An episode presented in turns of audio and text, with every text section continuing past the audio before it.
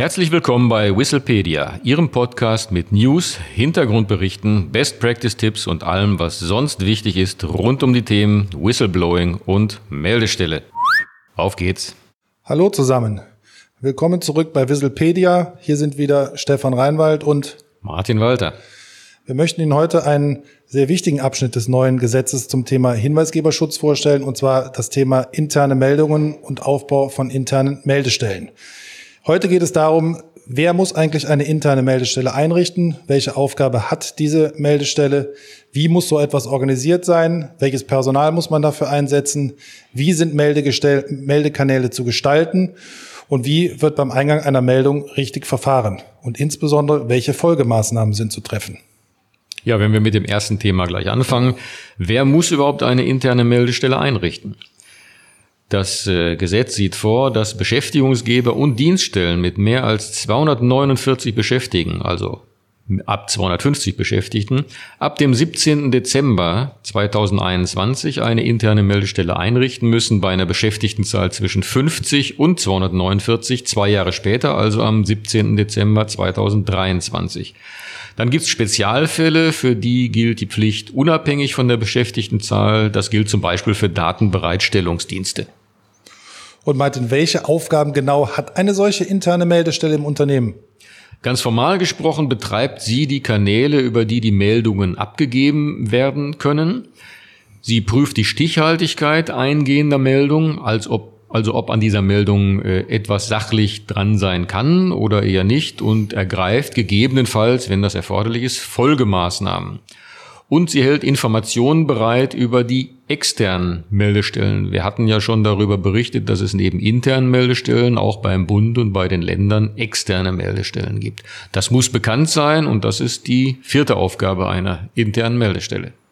Nun muss sich natürlich jedes Unternehmen die Frage stellen, wie eine solche Meldestelle organisiert werden kann und organisiert werden muss. In diesem Zusammenhang auch die Frage, müssen interne Meldestellen vom Unternehmen selbst organisiert werden oder können dies auch externe Dritte übernehmen?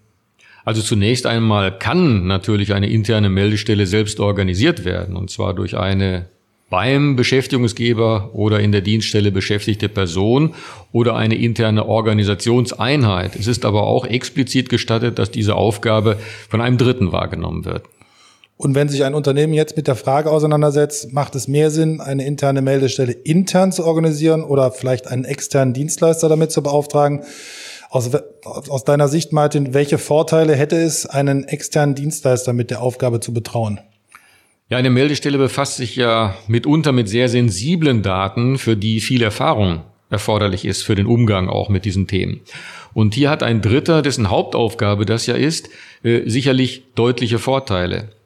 Auch gibt es viele Fälle, bei denen sich die hinweisgebende Person eher an einen Dritten wenden möchte als an eine Stelle direkt im Unternehmen. Diese Personen können dann die von einem Dritten betriebene interne Meldestelle ansprechen müsse ich nicht an die staatlich betriebene externe Meldestelle werden. Das dürfte für viele Unternehmen natürlich sehr interessant sein. Und ich denke, es wird doch auch so sein, dass an die Qualifikation und ähm, an das Personal, das für eine interne Meldestelle ausgewählt und eingesetzt wird, für den Fall, dass das Unternehmen das selbst betreibt, gewisse Anforderungen gestellt werden? Oder kann man jede x-beliebige Person aus der Organisation mit dieser Aufgabe betrauen? Sie muss natürlich qualifiziert sein. Das heißt, einerseits, äh, Personen müssen unabhängig sein. Sie dürfen gleichzeitig andere Aufgaben wahrnehmen. Also es ist nicht so, dass die damit betraute Person sich nur dieser Thematik widmen muss. Allerdings darf dabei kein Interessenkonflikt entstehen. Und was wichtig ist, die Personen müssen regelmäßig, so sieht das Gesetz vor, für ihre Aufgaben geschult werden. Bei der Vergabe an einen Dienstleister entfällt natürlich diese Schulung ein äh, auch nicht zu vernachlässigender Kostenaspekt. Jetzt haben wir einiges zum Thema interne Meldestelle gehört. Das Gesetz spricht auch von Meldekanälen. Das klingt ja zunächst einmal gleich, aber es sind, glaube ich, unterschiedliche Themen gemeint. Was ist der Unterschied zwischen einer internen Meldestelle und einem Meldekanal? Ja, die interne Meldestelle betreibt diesen Meldekanal und das ist eigentlich der technische Weg, wie eine Meldung abgegeben werden kann. Meldungen müssen mündlich oder in Textform abgegeben werden können. Auf Ersuchen der hinweisgebenden Person muss eine persönliche Zusammenkunft mit der für die Entgegennahme einer Meldung zuständigen Person der internen Meldestelle möglich sein. Also mündlich oder Textform und persönliche Zusammenkunft. Das sind eigentlich so die Stichworte, die man sich an dieser Stelle merken kann. Ist es aus deiner Sicht auch möglich, dass ein Unternehmen den Meldekanal zu einer internen Meldestelle an einen externen Dienstleister gibt, wohingegen die interne Meldestelle selbst betrieben wird? Ja, ist im Prinzip selbstverständlich auch möglich, ja. Und was ist aus deiner Sicht sonst noch zu beachten rund um das Thema Meldekanäle? Um Vertraulichkeit gewährleisten zu können, darf nur die zuständige Person Zugang zu den eingegangenen Meldungen haben. Das Thema Vertraulichkeit ist natürlich ein ganz sensibles Thema und spricht hier, spielt hier in diesem Zusammenhang natürlich eine ganz, ganz große Rolle.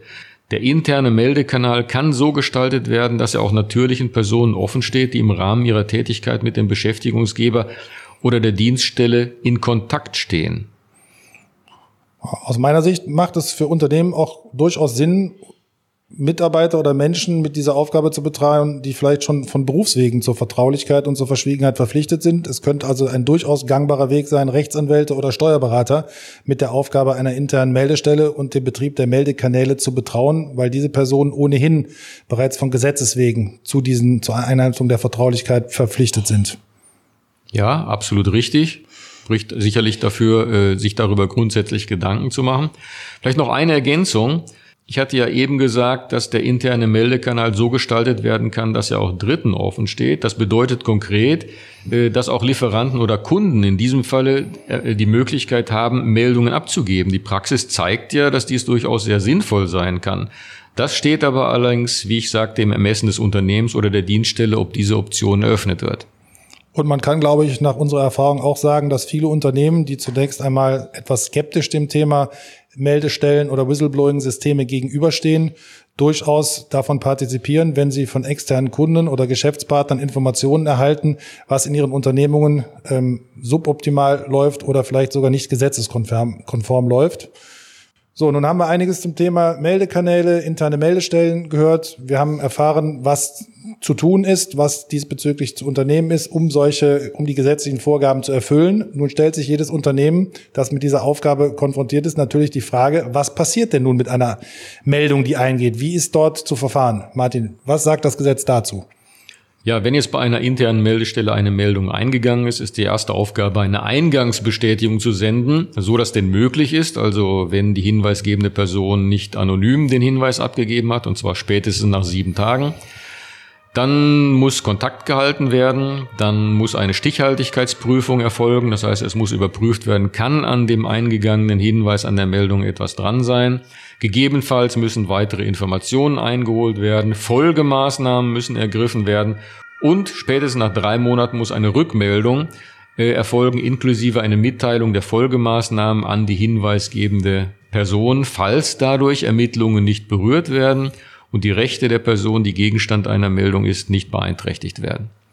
Das Gesetz spricht an dieser Stelle von einer Stichhaltigkeitsprüfung.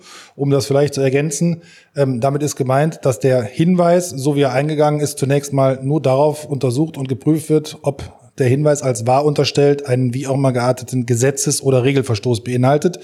Es ist also zunächst nicht Aufgabe einer internen Meldestelle, eine forensische Untersuchung oder ähnliches durchzuführen. Ja, richtig.